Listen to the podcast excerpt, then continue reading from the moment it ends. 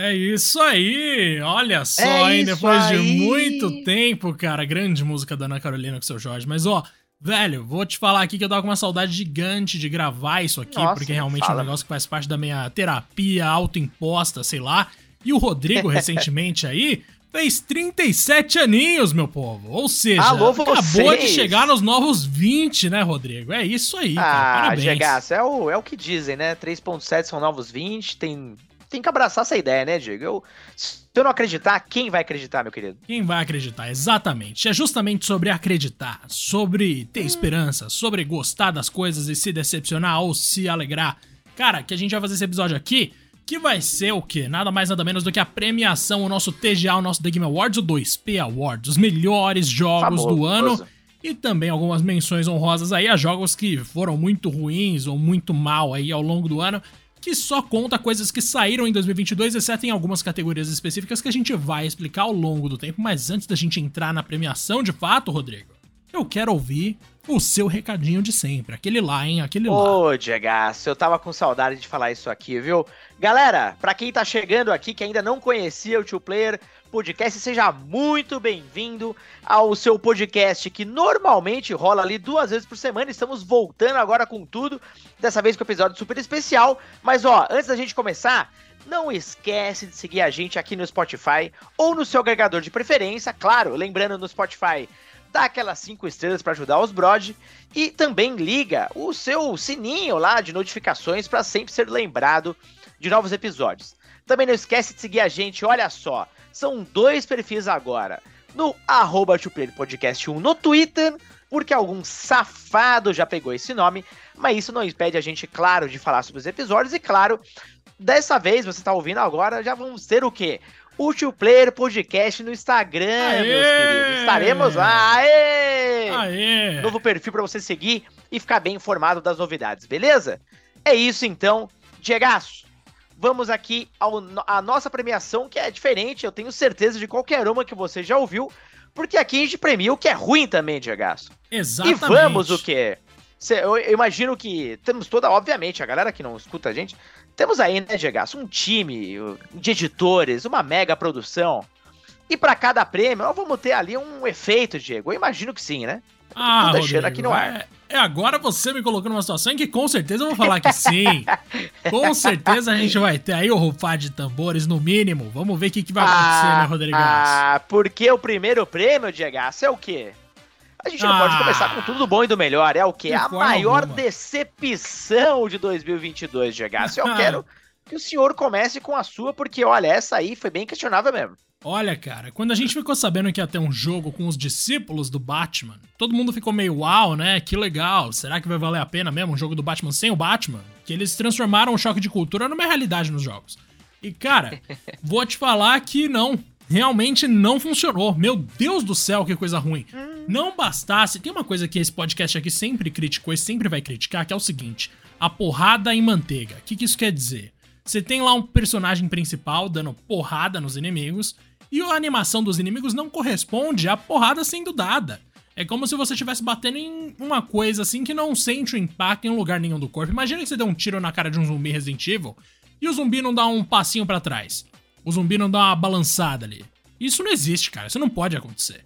Num jogo de porrada, tem que ser a mesma coisa. Você deu um gancho no queixo, o cara tem que mexer o queixo. Você deu um chute na perna, ele tem que cair direito. Não dá pra você ficar batendo ali e parecer que você não tá batendo em coisa nenhuma. Então, assim, esse é só um ponto. Além da história, que é, um, é uma tragédia também. Nossa senhora, aqueles momentos em que a história se repete. Cara, eu vou te falar que Gotham Knights, assim, era uma coisa que eu realmente estava esperançoso para curtir alguma coisa da DC. Eu não sou um grande fã da DC.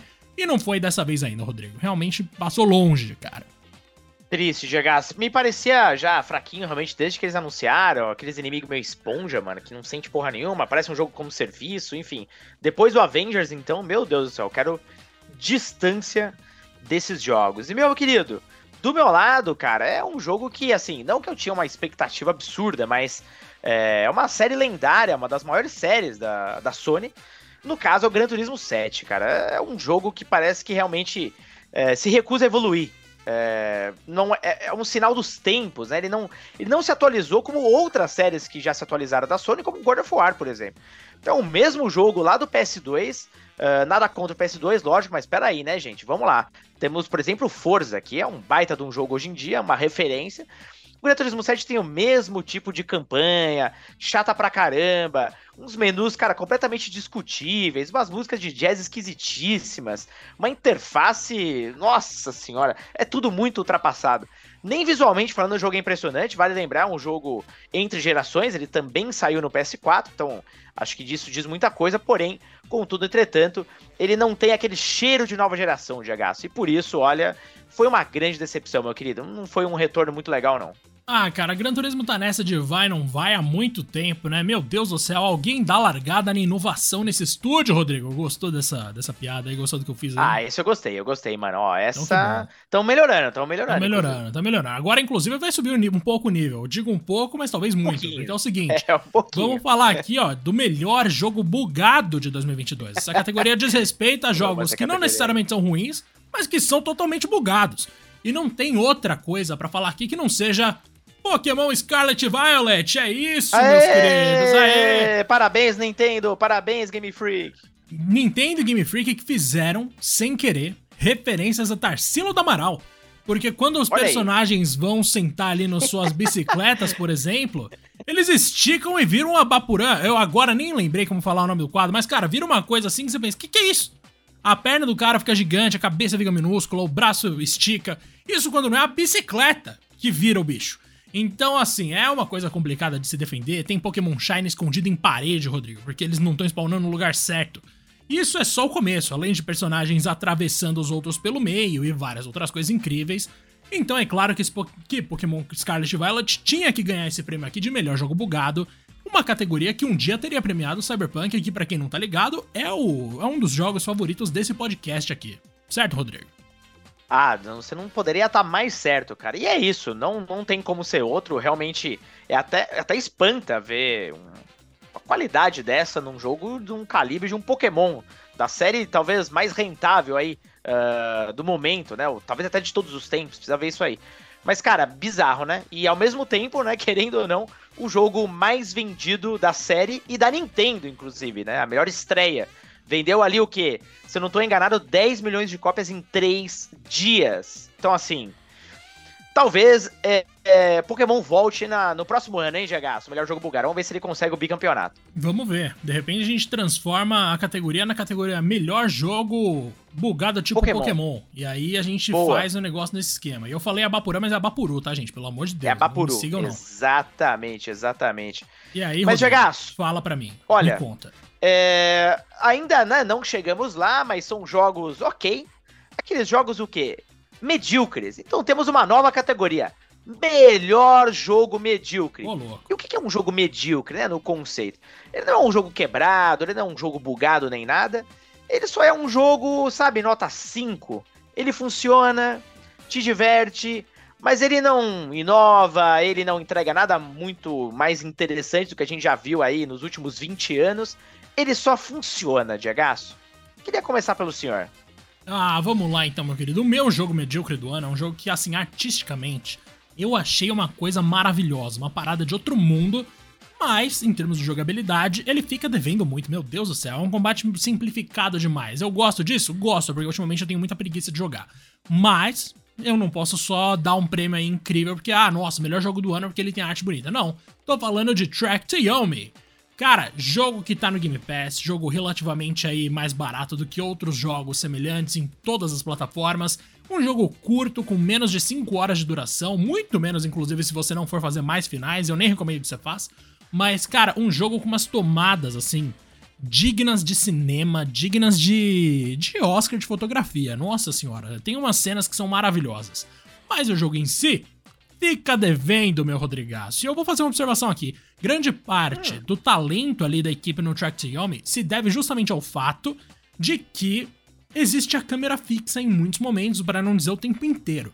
Câmera fixa viabiliza cenários assim maravilhosos e nada me tira isso da cabeça. Eu sou um fã saudoso de Resident Evil 1, 2 e 3, Rodrigo.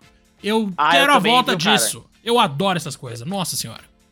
Eu também, mano. Putz, tô, tô contigo, Diego. E olha, esse outro jogo ele tem uma câmera livre, mas é um outro jogo completamente diferente. No caso, meu querido, é Valkyrie Elysium, ou seja, o retorno da série Valkyrie da Square, que tava dormente há muito tempo. O último jogo foi lançado para celular faz tempo, enfim. O grande título mesmo uh, foi Valkyrie Profile 2 no PS2 e desde então a Square simplesmente desistiu da série. Uh, bom, a volta não foi aquela coisa que a gente considere, meu Deus, né? Que volta. É, obviamente, dá, tá claro, inclusive, Valkyrie não está no calibre de Final Fantasy, Square, uh, Square Enix é ótimo, né? Final Fantasy, Dragon Quest e outras coisas dentro ali do portfólio da Square Enix atual. Então ele virou um jogo B, até C. É, e assim, ele funciona, cara. É um jogo mega repetitivo, com cenários super limitados e, enfim, é, é um jogo medíocre. Realmente é a definição do medíocre. E tá tudo bem. Eu viciei no jogo, quase platinei, inclusive. E, cara, vale aí se você tá procurando por um título de ação RPG bem simplificado, senta, joga, sem muita dor de cabeça, Diego. Ano que vem a gente tem que fazer a categoria melhor jogo que eu platinei sem querer, porque realmente é uma coisa diferente. Rodrigo, tá a gente entra agora na parte da lista em que as coisas começam a ficar realmente boas. Opa! Então a gente sim. vai abrir com a categoria melhores controles, porque eu me recuso a falar gameplay e porque melhor jogabilidade ia ficar mais complexo, eu prefiro chamar de melhores controles mesmo. Mas, ah, cara, eu vou falar para você o seguinte, porque eu desculpa aí o spoiler, mas eu não joguei God of War Ragnarok. Então, eu sei que o jogo do Rodrigo vai ser esse, mas o meu é Elden Ring e eu vou justificar assim. Cara, Elden Ring viabiliza tantas maneiras diferentes de você jogar, de você ir para cima dos inimigos, de você se defender até, né? Tipo, cara, é tanta possibilidade, é tanta diversidade de jogabilidade que eu acho difícil você não falar que é o jogo com os melhores controles, porque além de tudo, todas essas alternativas absurdas são calculadas com muita precisão exatamente para que o jogo seja difícil e não injusto. Então, para mim, dentro desse argumento, cara, Elden Ring é simplesmente não só um dos melhores jogos de todos os tempos, eu posso falar isso sem peso na consciência. Olha ele aí. Como também um dos jogos com melhores controles de todos os tempos, porque é tudo muito preciso, tudo muito legal e tudo funciona para quem quer jogar do jeito que quiser, cara. Eu adoro esse jogo, de verdade. Maravilhoso, Gegas. Como você já, já desenhou aí, para mim é o God of War Ragnarok. É por motivos parecidos com o seu. É, cara, o cuidado e a precisão nos controles não tá escrito. Na verdade, eles simplesmente puxaram que já estava excelente, praticamente perfeito no God of War 2018 e acrescentaram algumas coisas mais, né? Um sistema de combate um pouco mais robusto. Você já começa, inclusive, com muito mais recursos do que o jogo anterior. E quando você alterna, seja com Kratos, seja com Atreus, enfim, não vou me estender muito mais, porque a gente não quer dar nada de spoiler aqui, claro. Eu sempre me senti completamente ali no controle de Gaço. É uma pena que, por ser até um jogo entre gerações, a Sony talvez. A Santa Mônica, na verdade, não explorou tão bem as capacidades do DualSense, eu esperava um pouco mais, mas de um modo geral é um jogo extremamente preciso e perfeito, meu querido. Ah, cara, mas que jogo além de Astros Playroom realmente soube usar o DualSense da maneira que deve? Ah, pouquíssimos. É para é jogos é de plataforma, principalmente, fica essa dica pra Sony que com certeza eles ouvem aqui, né, Rodrigo? Cara, ah, lógico. Para jogos de plataforma, o DualSense tem que virar obrigatoriamente um negócio em que as pessoas pensam enquanto desenvolvem, não só de ah, vamos fazer vibrar aqui e ali, não, nada disso. Inclusive frase bizarra aqui. Mas, cara, de você envolver umas coisas a mais ali no gameplay mesmo. A PlayStation precisa de mais jogos de plataforma que explorem o DualSense do jeito que ele merece ser explorado. É um controle muito bom. Nossa, por favor.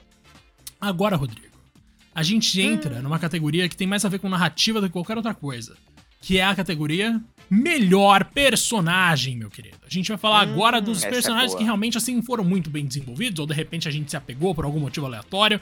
E eu vou começar dessa vez com Rosemary Winters, de Resident Evil Village. Bruce que podem estar tá me acusando disso ser um absurdo, porque a história de Ragnarok é incrível. Eu não joguei Ragnarok, eu vou lembrar vocês mais uma vez. Mas, cara, Rosemary Winters, a filha de Ethan Winters, é a protagonista do quê? De Sombras de Rose, que é a DLC de Resident Evil Village que foi lançada em 2022. Cara, eu simplesmente achei fantástico como a Capcom, que é uma série, é uma empresa que não é muito conhecida por tratar com carinho as suas séries em termos de narrativa, muitas informações ali desconexas no universo de Resident Evil, muita falta de desenvolvimento, muito personagem esquecido. Um abraço para Jill Valentine. Mas, cara, o lance é que a Rose, ela, ela foi apresentada no final do Village, já como uma pessoa crescida, né? Porque antes disso ela bebê já tinha aparecido. E no DLC, a gente meio que entra na cabeça dela e fica ali constantemente lidando com os traumas dela. E é uma coisa muito legal porque eles adaptaram isso, principalmente na passagem pela Casa Benevento, como uma coisa assim, em que o clima, a atmosfera, toda a ambientação ali gira em torno, principalmente ali nas maquetes, do bullying que ela sofreu em algum momento da vida, porque foi uma coisa que traumatizou ela, como a gente vê logo no começo da história. E eu acho bonito como essa coisa clichê da, da pessoa que, ah, tinha alguma peculiaridade, nunca soube lidar com isso, depois aprendeu a lidar, é contado no, na DLC de Vila de uma forma bem mais sombria, né? Não no sentido psicológico que seria abordado em Silent Hill, de pensamentos horríveis que a Rose teve para sei lá, matar as pessoas que faziam bullying com ela, mas sim pela perspectiva do, olha, cara, vamos mostrar aqui toda essa situação bizarra e a Rose em momento nenhum ela vai necessariamente se revoltar. Ela só vai aprender, a, ela só vai aprender a se adaptar, digamos, e superar isso emocionalmente para chegar no final lá e ela olhar para trás e pensar, mano, olha quem eu sou. Minhas, peculi minhas peculiaridades me tornam uma pessoa incrível, tá ligado? Tipo, pra ela ganhar um pouco de confiança e tal. É uma jornada clichê? É. Mas eu curto essa coisa de amadurecimento do adolescente, cara. Porque é uma coisa que eu sei que muitos jovenzinhos, Rodrigo, podem se, se identificar. E, mano, eu curti demais a Rose, mano. É a personagem mais profunda de Resident Evil, sendo que ela aparece só numa DLC. Olha que coisa incrível. Caramba, mano. Ah, que legal, legal ver que a Capcom tá tendo essa, essa preocupação maior. E, cara, você usou uma palavra aí que define muito o personagem que eu escolhi, no caso Kratos, que é amadurecimento. Uh, no caso do Kratos, né, ele envelheceu pra caramba desde aquela, aquela primeira trilogia do God of War, que terminou ali no PS3, com God of War 3. E agora, né, gente, desde God of War 2018 é um outro personagem, um personagem muito mais velho, e que no Ragnarok, cara, como o Kratos mudou, é, como ele foi entendendo e se preocupando mais com o sentimento de paternidade e as preocupações dele com Atreus, que agora é basicamente ali o que? Um, um pré-adolescente. E é muito interessante ver a mudança daquele personagem que só berrava por vingança antigamente. O cara tentar falar com ele, ele simplesmente, mano, cortava a garganta e dane-se, tá ligado? Ele só saía gritando por tudo quanto é lado. Para um personagem mais racional, é, que se preocupa e que demonstra agora mais do que nunca, principalmente no Ragnarok. É até chocante. E isso muito se deve ao Christopher Judge, que é o dublador do Kratos, que é sensacional. No caso aqui no Brasil ainda o Ricardo Juarez, que é muito foda também, mas, cara, o Christopher Judge é, meu Deus do céu, um monstro sagrado, não à toa, também ganhou o prêmio de melhor dublador ali no The Game Awards. É, deu, inclusive, um, mano, um discurso absolutamente gigantesco. Meu Deus do céu. Mas ele pode, né? Mas ele pode. ele pode. Ficou 15 ah, não, minutos falando, pode, mas tudo pode. bem. Ele pode. Ele, cara, deu ali vida realmente a um personagem lendário de uma forma, assim, espetacular. É difícil até saber para onde vai isso depois, mas realmente o Kratos se tornou ali um personagem mais do que nunca símbolo uh, de uma geração aí de PlayStation que, cara, é, mais do que nunca uh, desenvolve as narrativas dos seus jogos de uma forma muito mais ali com dramaticidade e tudo mais. Então, realmente, o Kratos é o personagem mais marcante para mim até o momento dessa geração, meu querido. Muito bem colocado, meu querido. Gostei. Inclusive, a evolução de God of War no quesito narrativo é uma coisa a ser aplaudida aí por gerações, porque realmente. É animal. Lá no PS2 eu achava um lixo, justamente por causa da história, de como tratavam essa coisa de, ah, vamos gritar, é o som bárbaro louco, e depois uma evolução bonita. Mas, cara, vamos lá, hein? Agora a gente chegou numa categoria chamada Melhor Jogo Requentado, minha gente. Isso ah, é significa é um jogo antigo que, tal qual aquele mar, aquela marmita que você fez ali ontem, anteontem, foi esquentada no micro-ondas, passou por uma nova roupagem. Então a gente tá falando de remasters e remakes. Cara, eu vou, sem dúvida alguma, no nosso queridíssimo Crisis Core Final Fantasy VII Reunion que é o Crisis Core que a gente lembrava, inclusive com as mesmas CGs, infelizmente, né? Eu não sei o que, que tem em estúdio japonês, ou mesmo ocidental, que a galera tem preguiça de refazer CG. Mano, que ódio que eu tenho disso. Mas... E olha que é uma parada que envelhece, hein? E fica estranho depois. Meu Deus, e como envelhece. Fica todo zoado ali, cheio de pontinho, parece que foi feito em filme, sendo que é um bagulho digital. Mas, mano, é, é, acontece, né? A gente sabe. Mas os modelos dentro do jogo de fato e o combate em si que ficou mais próximo ali do 7 Remake, funcionaram muito bem. E querendo ou não, em tempos em que a gente tem aí o projeto Final Fantasy VII Remake dividido em três partes funcionando, sabendo que Crisis Core é uma parte ali secundária desse projeto que a gente chama de Final Fantasy VII Remake, jogar o Crisis Core era uma coisa fundamental para as pessoas lembrarem do que era o Zack Fair e do que ele vai se tornar no Rebirth, que deve ser uma coisa completamente diferente. Então ganha pontos por fazer parte de um projeto gigante, embora seja um remaster meio preguiçoso, Rodrigo. Acontece. Mas é isso. Cara, é, provavelmente seria também a minha opção. Eu só não joguei ainda, mas com certeza acho que entraria, até pelo meu carinho pelo Crisis Core. No meu caso, acho que não teve muita opção a não ser o The Last of Us Parte 1, porque É um jogaço, a gente já sabe disso. Basicamente, uma nova roupagem visual onde tem a engine do The Last of Us 2, o que é ótimo, né? Um jogo muito lindo. Mas é isso, né, cara? Não oferece nada muito além. Já tem também a expansão junto, o que é legal, e corta o multiplayer. Se você já conhecia o jogo, vai estar tá lá, tudo, tudo, tudo lá. Não mudou basicamente nada. É... O ponto é, é, não é um remaster de tipo 50 dólares, é um jogo de preço cheio. Então, esse para mim é o maior absurdo, e é difícil recomendar dessa forma. Mas é The Last of Us, cara. Então, se você tem o um mínimo interesse, é a melhor forma de você jogar o primeiro jogo, com certeza, mano. Muito bom, meu Rodrigaço. Ah, agora a gente passa da requentada para o melhor jogo velho. Que é aquela fruta que você esqueceu em cima da mesa e que não vai entrar no micro-ondas, não vai passar por lugar nenhum, mas ainda assim você vai comer de algum, em alguma forma, tá ligado? tem um gostinho bom ainda, ainda tem um gosto bom. Exatamente, que a gente tá falando aqui dos jogos que não foram remasterizados, não passaram por remakes, mas ganharam atualizações ao longo dos últimos anos. Então estamos falando do quê? De Destiny 2, de Final Fantasy XIV, desses jogos que ganham atualizações constantemente. Mas quem vai ganhar, no meu caso, não é nenhum desses dois que eu acabei de citar. É Fortnite o jogo que eu mais joguei em 2022. Nossa senhora! Ganhou até de Elden Ring, mas cara, Fortnite teve evento com Naruto, teve evento com Dragon Ball, teve evento com tanta coisa, inclusive aquele de Dragon Ball com Kamehameha e a nuvem voadora, foi um bagulho surreal, assim, de verdade eu fiquei apaixonado. E agora ainda mudou a ilha inteira, continua recebendo grandes skins, eu não sei até que ponto o competitivo tá forte ainda, mas não é nisso que a gente foca aqui, né, então dane-se. Cara, eu realmente sou apaixonado por Fortnite. É para mim o melhor jogo dos últimos 20, 30 anos, sei lá. Em termos de, tipo, não obviamente de história e tal, mas em termos de importância, eu coloco até acima de Minecraft. Mas beleza, mano, a gente vê aí o que, que é a opinião de cada um. E, Rodrigo, eu achei maravilhoso. Fortnite é o melhor jogo velho de 2022. Cara, não tem como, não tem como não se pressionar como esse jogo consegue se reinventar até hoje, depois de tanto tempo de lançamento. É, é, impressionante, cara. Cada update é mais legal do que o outro. O Dragon Ball, realmente, reforço o que você falou. Foi impressionante, cara.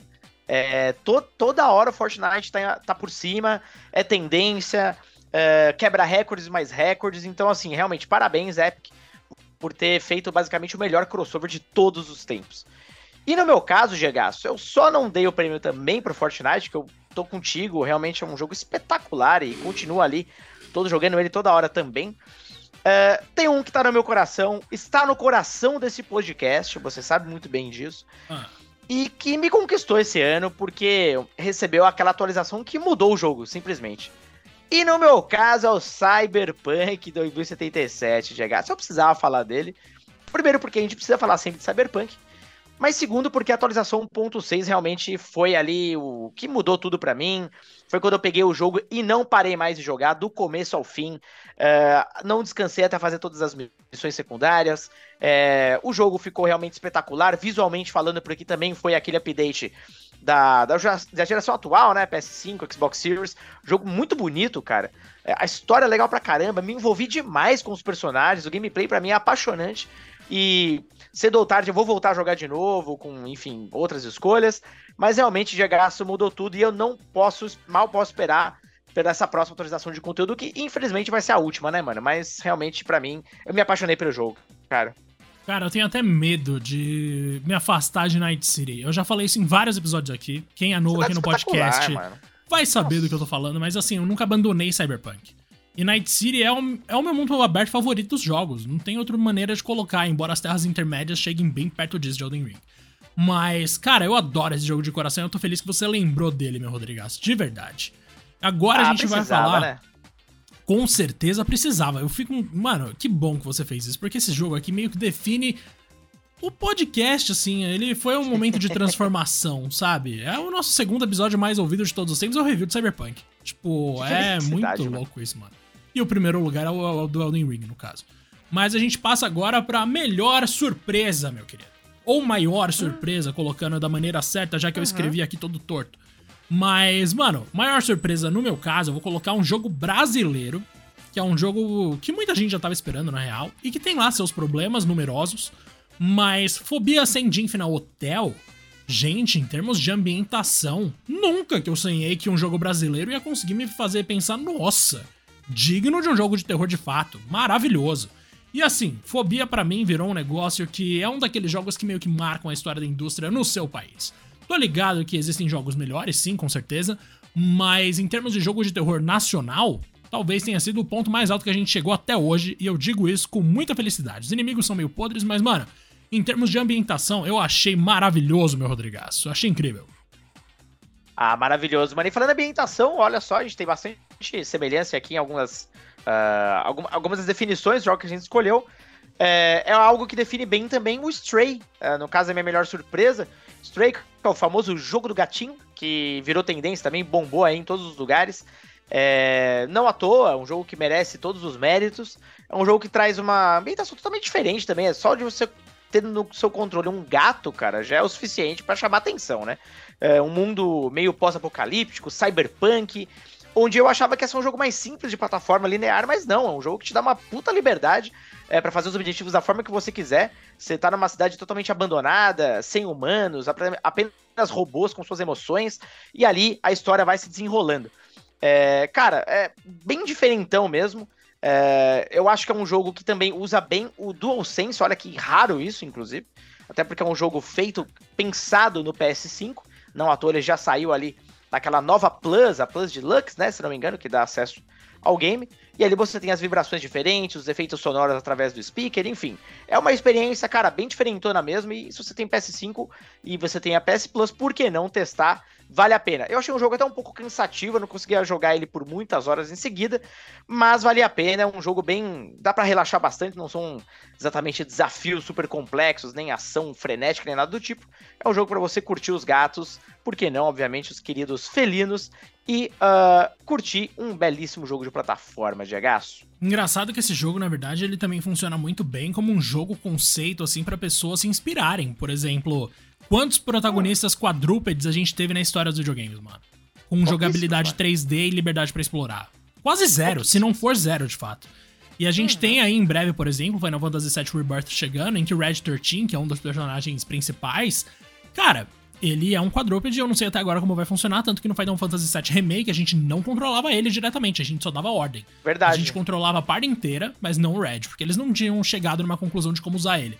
Então é um jogo que vale a pena por vários motivos, inclusive esse de você viabilizar animais como protagonistas de jogos, que é uma coisa que realmente é bastante inédita, em termos de principalmente de um jogo que permite exploração. Mas enfim, Rodrigo, Estamos chegando nas duas principais categorias da noite, ou do dia ou da tarde, dependendo aí de como vocês estiverem ouvindo, né? Porque isso aqui é, é eterno. Mas, cara, sabe qual é a nossa segunda principal categoria?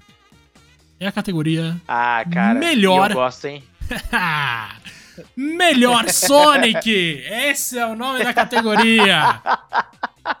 ah, eu não sei, ó. Quem já conhece a gente provavelmente não está tão surpreso assim, mas eu duvido que você esperava o melhor Sonic de gasto. Não tem como, é a melhor premiação, cara. É a melhor premiação de todas, cara, com certeza. Só perde para melhor jogo. E a gente vai falar, ó, a gente teve o quê? Sonic Origins e Sonic Frontiers. Teve mais de um Sonic esse ano.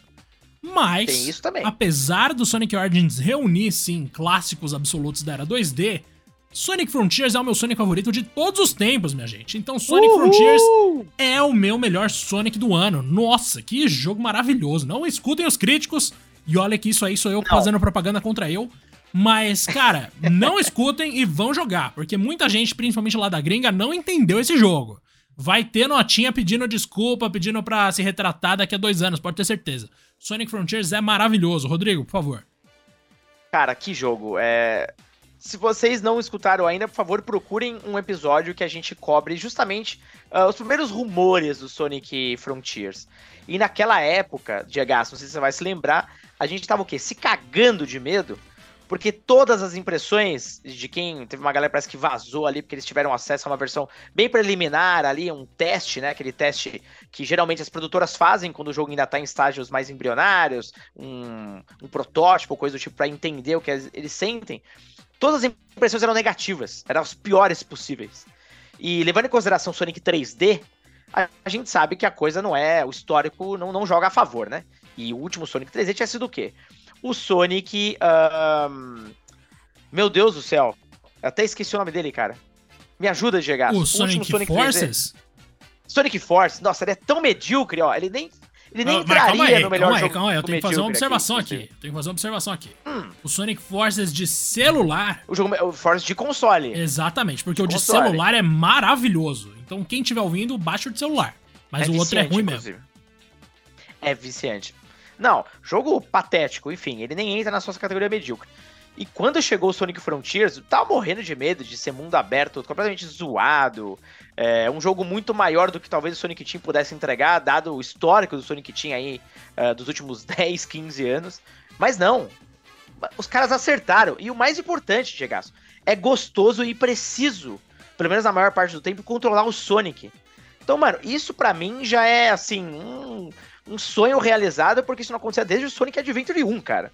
Sonic Adventure 2 também é bom e tal, mas o 1 eu acho que o controle era mais preciso ainda. Então é, é uma conquista.